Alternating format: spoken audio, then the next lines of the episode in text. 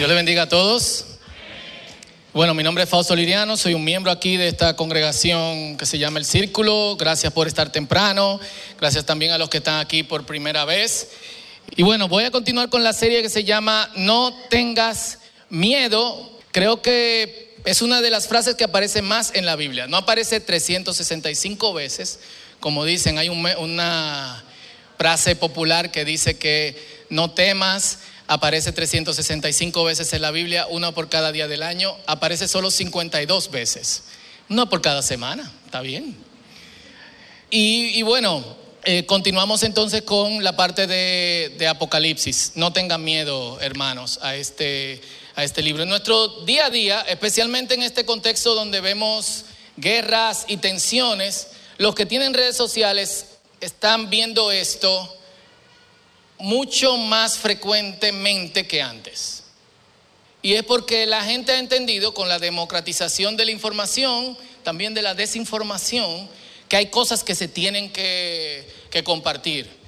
Últimamente con la guerra de Ucrania, con el conflicto que hay entre Israel y, y Hamas, ambos lados están compartiendo imágenes muy fuertes. Los que tienen problemas de nervios, Noelia que se tapa la, eh, la cara. nosotros tenemos una costumbre familiar todos los sábados en la noche de ver la doctora de pies. A los niños les encanta eso. Y parásitos asesinos. Entonces le gusta ver intestinos que están exprimiéndose, saliendo con cientos de parásitos, gente que le cortan el pie y le sacan un hueso o una articulación. Y Noelia siempre está. Yo le digo, pero ve, yo lo veo solo con los niños. Para las personas sensibles se ha vuelto fuerte ver noticias y ver, eh, ver televisión. ¿Qué está pasando? Se preguntan muchos. Y así que en medio de todo, creo que ha surgido o ha resurgido un interés por lo escatológico. Escatológico es, o escatología es lo que estudia los tiempos del fin, o el fin de los tiempos. Se arman tertulias, conversaciones, hay en vivos o live en internet sobre cuándo va a ser el fin. Realmente este conflicto entre Israel y Hamas significa que pronto viene el Señor, hermano, alíñese porque viene. Escucha. Ahora, digamos que nosotros llegamos a entender cómo se desenvuelve todo. Y que aprendamos a leer los tiempos. Y que como creyentes nos volvamos personas capaces de entender cuáles son las señales que apuntan a la venida del Señor y al subsecuente juicio y fin de este cielo y esta tierra corrompida para dar paso a un cielo y una tierra nueva. La pregunta es, ¿qué tú ganas con eso? Mejor dicho aún, ¿qué debemos ganar con ese conocimiento. Y creo que Apocalipsis nos ayuda en esa parte. ¿Quiénes aman la palabra de Dios? ¿Quiénes aman la palabra de Dios? Qué bueno, porque hoy vamos a leer dos capítulos completos de la Biblia. Cool. Yo prefiero que la Biblia hable y que comentemos un poquito fuera de lo que la Biblia realmente dice. Ahora bien, prestemos atención. Yo creo que lo que Jesús dice es, está claro, no está cifrado, pero lo que nos pide es difícil. Y es el problema. El problema no es que no lo entendemos, el problema es que está cañón, hermano. Y quiero que le prestemos mucha atención y que luego comentemos sobre los aspectos que debemos destacar y que quizás deben ser complementados con otra parte de las escrituras. Y hoy vamos a estar leyendo los capítulos 2 y 3 de Apocalipsis. Estos capítulos tienen las palabras del Señor a las iglesias a las cuales en primer lugar se dirigió la carta, el libro de Apocalipsis. Y quiero que hagamos algo. Mientras leemos, pregúntate de ti mismo, no de otros, de ti mismo, porque usualmente cuando escuchamos un mensaje pensamos en otra persona. Pensamos en lo que otros no están haciendo, no en lo que nosotros no estamos haciendo. Pensamos en lo que otros hacen, no en lo que nosotros hacemos. Entonces, quisiera que nos preguntemos personalmente cuál de las iglesias refleja más mi condición actual. Así que aquí vamos, Apocalipsis 2, 1 al 7. He resaltado las cosas que se repiten en cada parte, eh, en cada parte a las iglesias, ¿ok? Para que le presten mucha, mucha atención. Leemos primero 1 al 7. Dice, el Señor a Juan, escribe esta carta al ángel de la iglesia de Éfeso. Este es el mensaje de aquel que tiene las siete estrellas en la mano derecha, del que camina en medio de los siete candelabros de oro. Yo sé todo lo que haces. He visto tu arduo trabajo y tu paciencia con perseverancia. Sé que no toleras a la gente malvada. Has puesto a prueba las pretensiones de esos que dicen ser apóstoles, pero no lo son. Has descubierto que son mentirosos. Has sufrido por mi nombre con paciencia sin darte por vencido. Pero tengo algo contra ti. En Reina Valerium dice, ¿cómo dice esa parte? Que has perdido tu primer amor. Aquí, nueva traducción viviente, no me amas a mí ni se aman entre ustedes como al principio. Mira hasta dónde has caído, vuélvete a mí y haz las obras que hacías al principio. Si no te arrepientes, vendré y quitaré tu candelabro de su lugar entre las iglesias. Pero tienes esto a tu favor. Odias las obras malvadas de los nicolaitas, al igual que yo. Oh, Cristo odia algo. El que tenga oídos, escuche al Espíritu y entienda lo que le dice a las iglesias. Los que vencieren, les daré el fruto del árbol de la vida que está en el paraíso de Dios. 8 al 11. Escribe esta carta al ángel de la iglesia de Esmirna. Este es el mensaje de aquel que es el primero y el último, que estuvo muerto pero ahora vive. Yo sé de tu sufrimiento y tu pobreza, pero tú eres rico. Conozco la blasfemia de los que se te oponen. Dicen ser judíos, pero no lo son, porque su sinagoga le pertenece a Satanás. No tengas miedo de lo que estás a punto de sufrir. El diablo meterá a alguno de ustedes en la cárcel para ponerlos a prueba y sufrirán por diez días.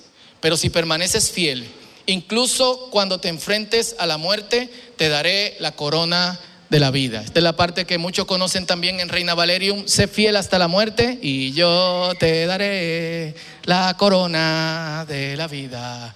El que tenga oídos, escuche el Espíritu y entienda lo que le dice a las iglesias. Tomen esa parte, escuche y entienda lo que le dice a quién. Los que vencieren no sufrirán daño de la segunda muerte. 12 al 7. Escribe esta carta al ángel de la iglesia de Pérgamo. Este es el mensaje de aquel que tiene la espada aguda de doble filo. Yo sé que vives en la ciudad donde Satanás tiene su trono. Wow. Sin embargo, has permanecido leal a mi nombre. Te rehusaste a negarme aún cuando mi fiel testigo, Antipas, murió como mártir en medio de ustedes, allí en la ciudad de Satanás. Pero tengo unas cuantas quejas en tu contra.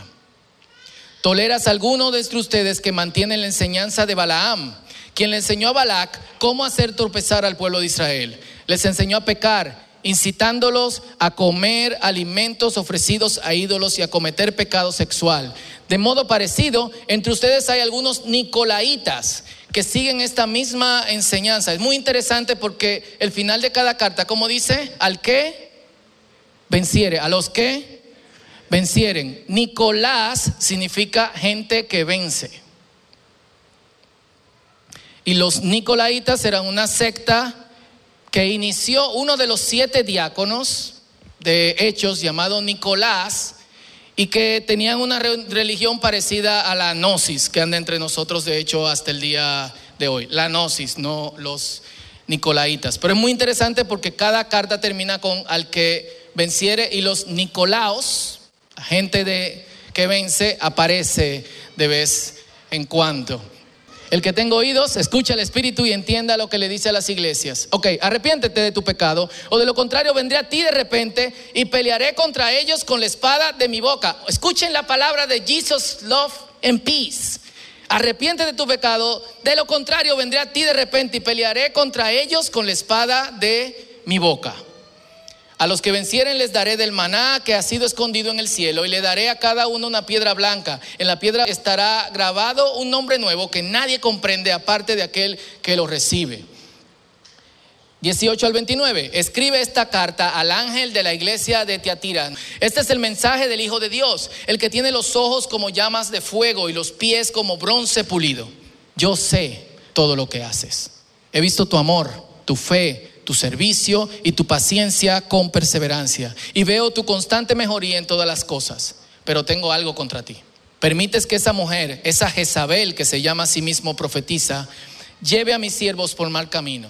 Ella les enseña a cometer pecado sexual y a comer alimentos ofrecidos a ídolos. Le di tiempo para que se arrepintiera, pero ella no quiere abandonar su inmoralidad. Por lo tanto, la arrojaré en una cama de sufrimiento y los que cometen adulterio con ella sufrirán terriblemente, a menos que se arrepientan y abandonen las maldades de ella. Heriré de muerte a sus hijos entonces, todas las iglesias sabrán que yo soy el que examina los pensamientos y las intenciones de cada persona y le daré a cada uno de ustedes lo que se merezca. Pero también tengo un mensaje para el resto de ustedes en Tiatira. Los que no han seguido esa falsa enseñanza, verdades profundas como ellos las llaman, que en realidad son profundidades de Satanás. No les pediré nada más, solo que retengan con firmeza lo que tienen hasta que yo venga a los que vencieren y me obedezcan hasta el final. Les daré autoridad sobre todas las naciones, gobernarán las naciones con vara de hierro y las harán pedazos como si fueran ollas de barro. Tendrán la misma autoridad que yo recibí de mi Padre y también les daré la estrella de la mañana. El que tenga oídos, escuche al Espíritu y entienda lo que le dice a las iglesias. Capítulo 3, primero versículos 1 al 6. Escribe esta carta al ángel de la iglesia de Sardis. Este es el mensaje de aquel que tiene el Espíritu de Dios de siete aspectos y las siete estrellas. Yo sé todo lo que haces y que tiene famas de estar vivo, pero estás muerto. Despierta, fortalece lo poco que te queda, porque hasta lo que queda está a punto de morir. Veo que tus acciones no cumplen con los requisitos de mi Dios. Vuelve a lo que escuchaste y creíste al principio y reténlo con firmeza. Arrepiéntete y regresa a mí si no despiertas, vendré a ti de repente cuando menos lo esperes, como lo hace un ladrón. Sin embargo, hay algunos en la iglesia de Sardis que no se han manchado la ropa con maldad. Ellos caminarán conmigo vestidos de blanco porque son dignos. Los que vencieren serán vestidos de blanco. Nunca borraré sus nombres del libro de la vida, sino que anunciaré delante de mi Padre y de sus ángeles que ellos me pertenecen. El que tenga oídos escuche al Espíritu y entienda lo que le dice a las iglesias. 7 al 13. Escribe esta carta al ángel de la iglesia de Filadelfia este es el mensaje de aquel, esto no es Filadelfia en Estados Unidos, sino Filadelfia en Asia Menor, hoy Turquía. Este es el mensaje de aquel que es santo y verdadero, el que tiene la llave de David. Lo que él abre, nadie lo puede cerrar. Y lo que él cierra, nadie lo puede abrir. Yo sé todo lo que haces. Y te he abierto una puerta que nadie puede cerrar. Tienes poca fuerza. Sin embargo, has obedecido mi palabra y no negaste mi nombre. Mira, a esos que pertenecen a la sinagoga de Satanás, esos mentirosos que dicen ser judíos y no lo son, los obligaré a que vengan y se postren a tus pies. Ellos reconocerán que es a ti a quien amo. Dado que has obedecido mi mandato de perseverar, yo te protegeré del gran tiempo de prueba que vendrá sobre el mundo entero para probar a los que pertenecen a este mundo. Yo vengo pronto. Aférrate a lo que tienes para que nadie te quite tu corona. Y yo quiero hacer una pausa aquí y quiero que presten atención a la teología de estos dos capítulos hasta ahora. Nos quedan unos cuantos, unos cuantos versículos. Mucha de la teología de estos dos capítulos es anti la teología que muchos creen hoy. La teología de que Jesús ama todo. Jesús no ama todo. Odia y desprecia el pecado. Pero también la teología de que los santos perseveran y que Dios mantiene esa perseverancia. Aquí dice que el que venciere, el que dure hasta el fin, es el que se va a salvar. No lo digo yo, ¿lo leímos sí o no? ¿Sí o no?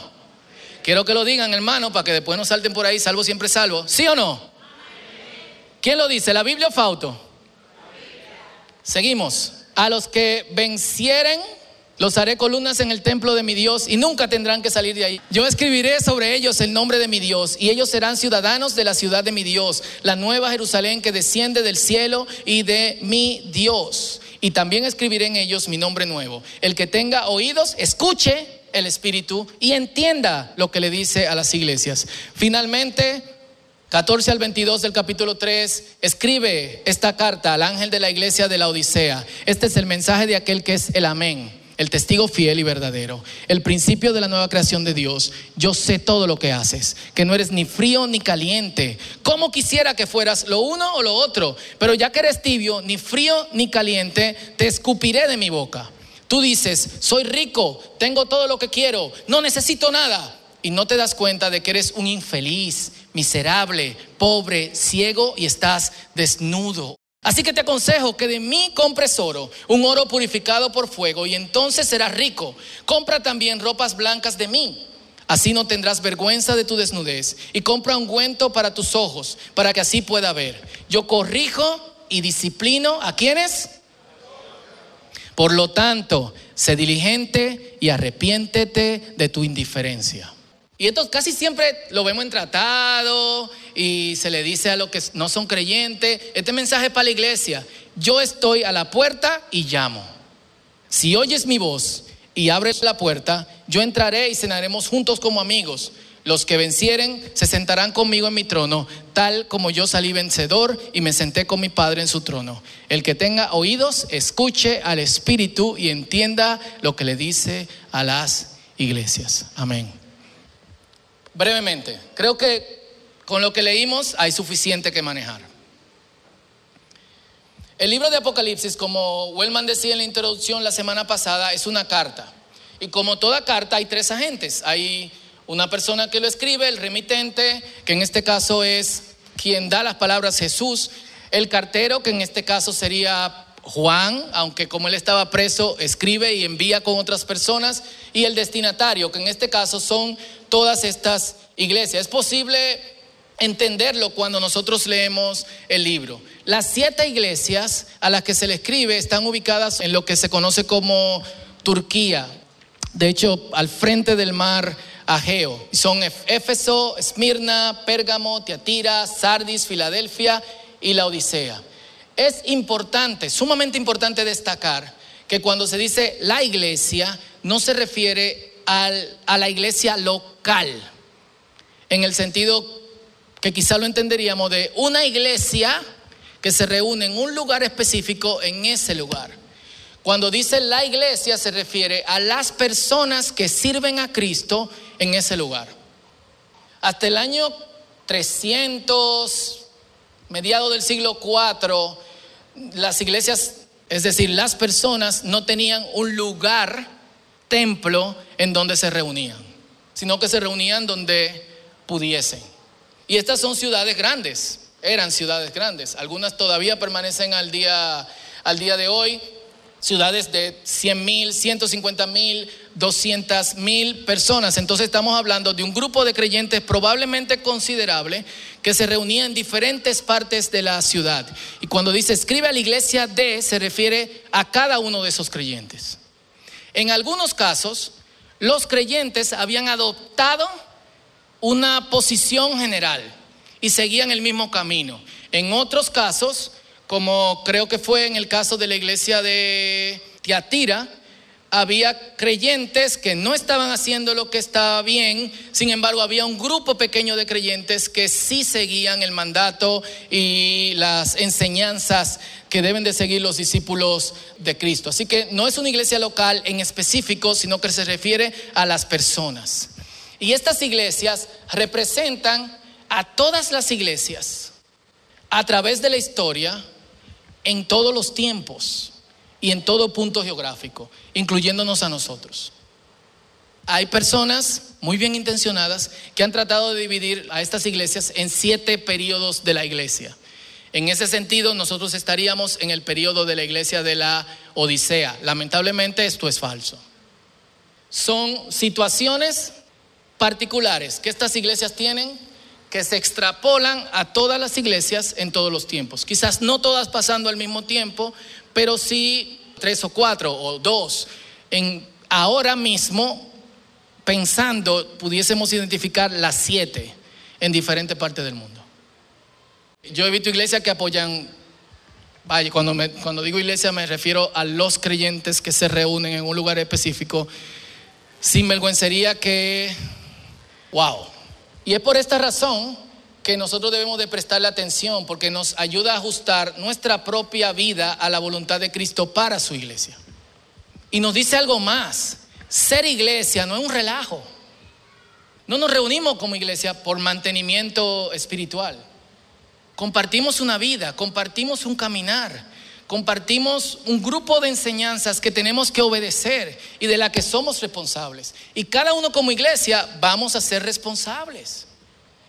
Y las cartas están dirigidas específicamente al responsable de la iglesia, porque es el responsable de decir, o a los responsables, de decir al resto, al que llaman ángel. No debe confundirse con los seres espirituales que sirven como mensajeros de Dios en la Biblia. Recuerden que Apocalipsis hay una carga imaginaria importante. Las bestias son naciones o imperios, las lámparas son iglesias, los ángeles son los pastores. Y estas iglesias, como vimos, comparten virtudes y errores. Y quiero que lo veamos súper rápido. Éfeso, virtud, trabaja duro, implacable con los malos, gran compromiso. Error, ha perdido su primer amor.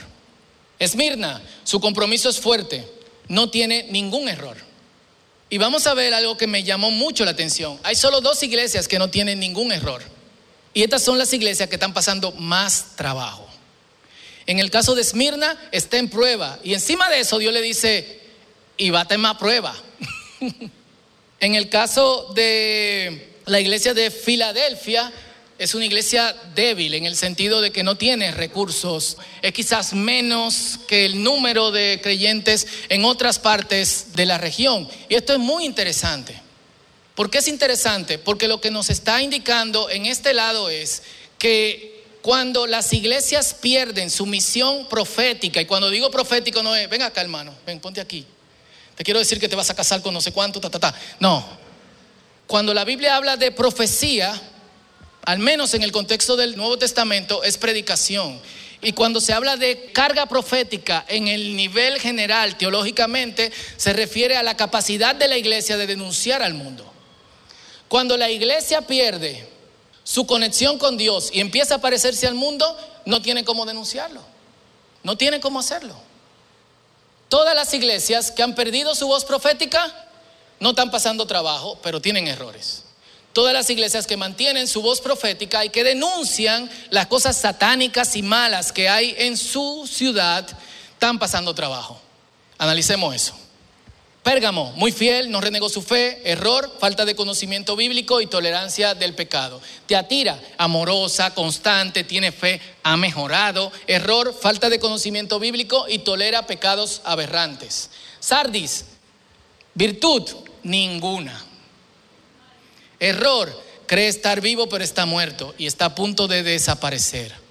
Filadelfia, escucha y hace caso a la palabra, es constante, a pesar de ser débil, no ha negado el nombre de Cristo. Error, ninguno. La Odisea, virtud, ninguna. Error, es tibio y carece de visión. Una exploración también cercana y cuidadosa nos dirá, el mensaje principal a las iglesias es sobre su condición presente. Y quiero que le presten atención a, esto que vamos a agarrar en un ratito. Este mensaje está confirmado no solamente para ellas, sino para todas las iglesias. Los versículos que están aquí dice, el que tenga oído, escuche y entienda lo que el Espíritu le dice a... ¿Y quién es la iglesia? La gente. ¿Ok? El mensaje escatológico está acompañado de al que venciere que es escatológico del fin. ¿Cuál es el punto de nosotros con respecto al fin? Llegar. Hay algunos que no van a llegar. Y lo interesante de la carta es que algunos no van a llegar porque en su empecinamiento de seguir las obras del diablo, el mismo diablo lo va a tragar. Pero hay otros que no van a llegar porque en su empecinamiento de seguir su pecado, el Señor mismo que lo va a destruir. Jesus, peace and love. Y nos da una imagen de Cristo que usualmente no nos viene a la mente, nosotros no lo imaginamos. Jesús es amor. De hecho, la gente que quiere hacer sinvergüencería, ¿qué dice? Dios es amor. Si Dios es amor, ¿por qué, ¿por qué Dios me va a castigar por hacer lo que yo quiero hacer? Precisamente porque Dios ama, obviamente, dentro de un contexto. Y hay cosas que Dios desprecia. Y un teólogo que escribe sobre Apocalipsis, apellido Boring, dice, estas declaraciones cristológicas al comienzo y al final de cada carta no son meras decoraciones, no han sido elegidas casualmente, tienen un propósito teológico. Las cartas contienen instrucciones y advertencias éticas, los mandatos del Cristo resucitado para vivir una vida cristiana fiel en una situación difícil. Es decir, dentro de cada una de estas iglesias hay ejemplos de cosas que tenemos que hacer y seguir. Incluso si caemos. Has perdido tu primer amor. ¿Cuál es la fórmula para eso? Recuerda de dónde te caíste y empieza a hacer lo que tú hacías antes. Sencillo. Bueno, es difícil, pero ahí está la cosa.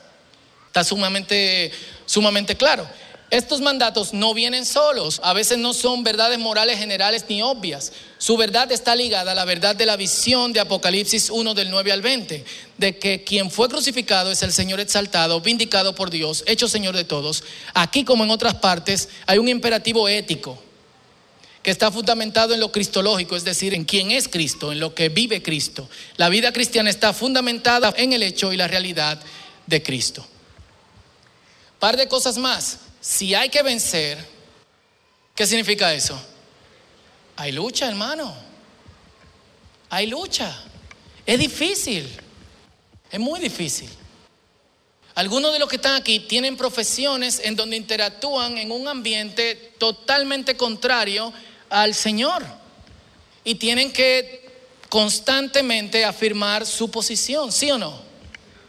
Sí. Algunos se ven en reuniones de trabajo en donde las cosas que se insinúan hacer, desgraciadamente, te van a arrastrar a otro lado. ¿Y qué tienen que hacer? No, yo no hago eso. Pero tú estás aquí, dale, tú no te apures, que yo cuánto. No, tranquilo, yo estoy aquí, heavy, pero nítido. Si no puede aguantar, hermano, huya en el nombre de Jesús. Entonces hay que luchar. Y por último, la gracia no soporta las sinvergüencerías para siempre. Tenemos un concepto de gracia infinita. Y no lo digo yo, lo leímos.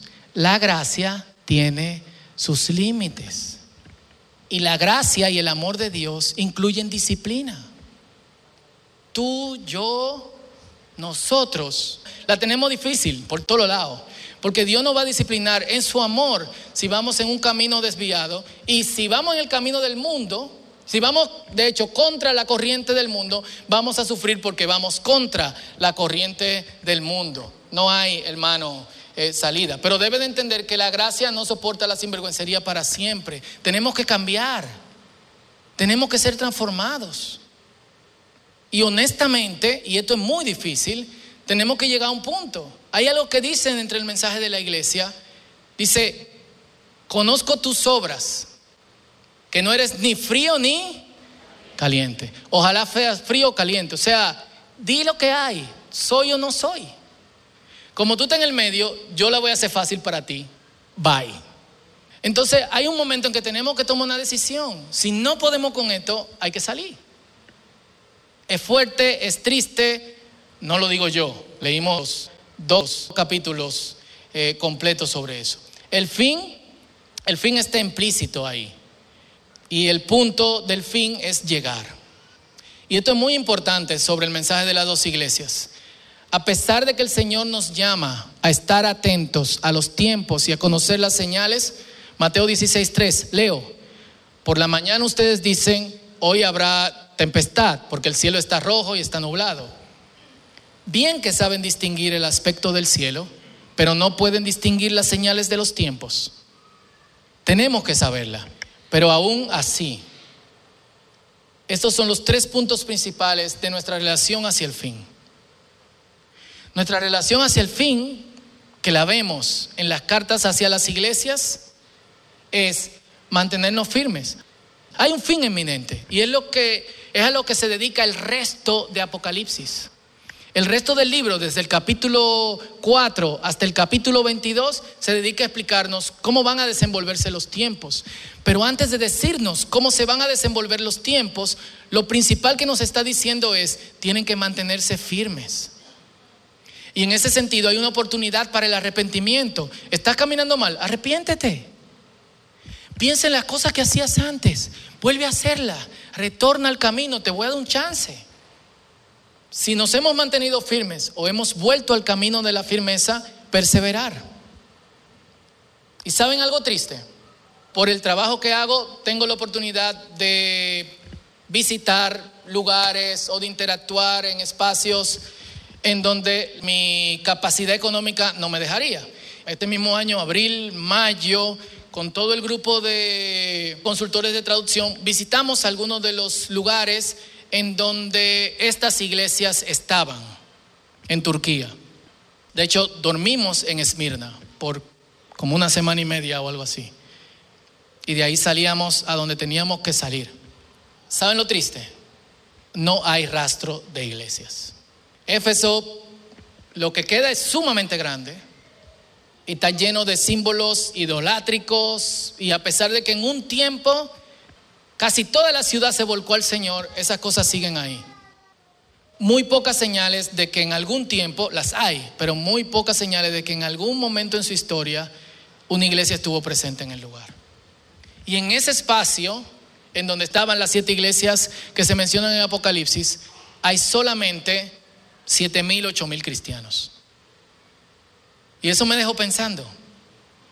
Me dejó pensando que probablemente no le hicieron caso a Dios. Entonces, ¿cuál es nuestra responsabilidad? Revisarnos constantemente. Segunda de Corintios 13, 5 dice, examínense quiénes. Y esto es súper cool. Dios nos da la oportunidad y la capacidad de nosotros mismos examinarnos. Hay un problema, siempre estamos mirando hacia afuera. Siempre estamos pensando en el otro. Mira, mira lo que está haciendo fulanita. ¿Tú viste lo que posteó no sé quién? Pero no pensamos cómo nosotros estamos viviendo, actuando. Y es muy interesante, a mí me pareció rara la repetición de ustedes mismos en, la, en el versículo, en la traducción. Esta es la Reina Valera contemporánea. Dice, examínense ustedes mismos y vean si permanecen en la fe. Pónganse a prueba ustedes mismos. ¿O acaso ustedes mismos no se conocen? Y dije, esto no puede ser. Fui al griego y exactamente es así. Ustedes mismos, examínense. Ustedes mismos, pónganse a prueba. Ustedes mismos no se conocen. ¿Acaso no saben que Jesucristo está en ustedes? Y esta es la imagen que vemos en Apocalipsis 1 del 9 al 20. Yo soy el que camina entre las lámparas. ¿Qué son las lámparas? El Señor está en medio de nosotros.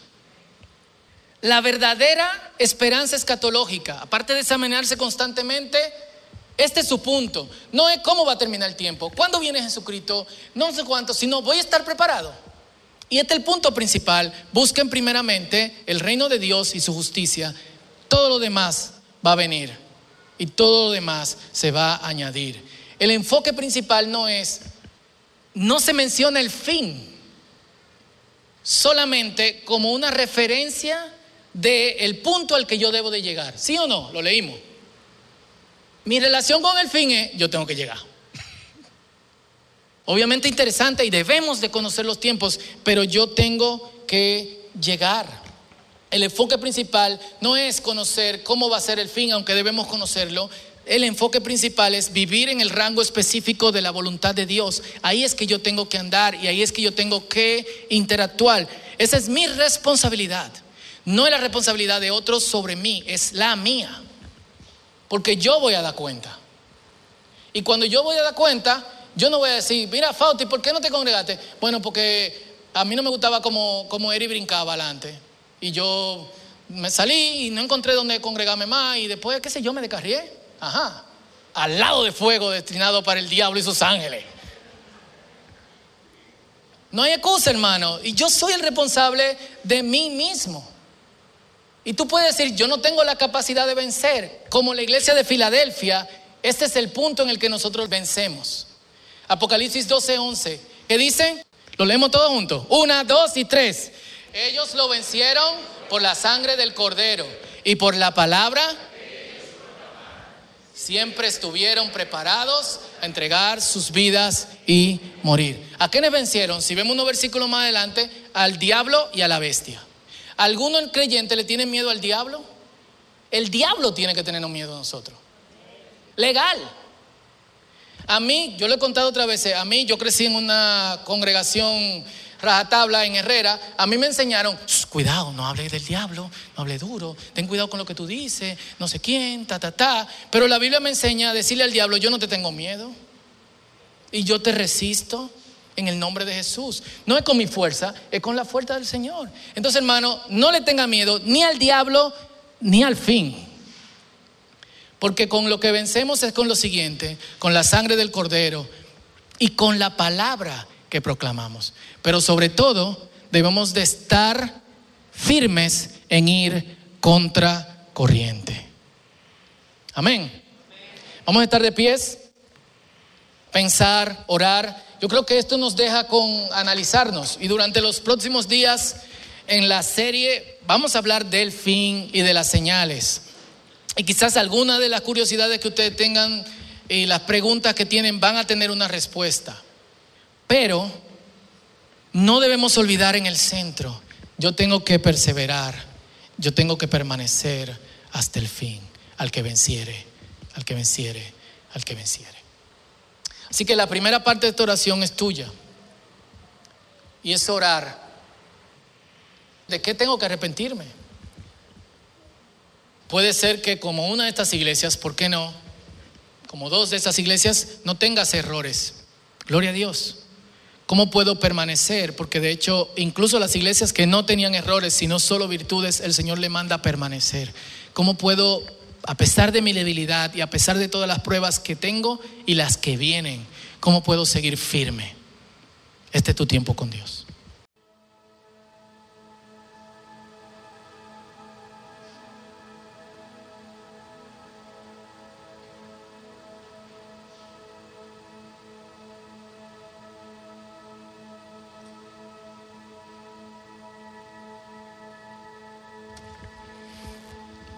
Juntos, Señor, gracias por tu palabra. Y porque tu palabra nos pone en perspectiva. Nos enseña de tu gracia, de tu gran regalo, de tu amor por nosotros. Pero también nos enseña nuestro camino de obediencia, de firmeza, de perseverancia, de triunfar en tu nombre y a través de ti en nuestras luchas y hasta el fin. Ayúdanos, Señor. Ayúdanos. Padre, que cada uno de nosotros podamos afinar nuestros oídos y nuestras mentes a lo que tú nos dices. Hay muchas voces. En ocasiones estas voces nos encaminan, en otras ocasiones nos distraen. Y en ocasiones, tanto las que nos encaminan como las que nos distraen, nos llevan en una dirección y es una dirección contraria a examinarnos a nosotros mismos. Dependemos tanto de otros que nos digan, que, que, nos dirijan y ponemos a un lado nuestra responsabilidad de examinarnos a nosotros mismos, de preguntarnos a nosotros mismos si estamos en el camino correcto. Como termina el Salmo 119, Señor, si nos apartamos, enséñanos el camino y ayúdanos a regresar. Pero sobre todo que nos des fuerza para vencer. En el nombre de Jesús. Amén.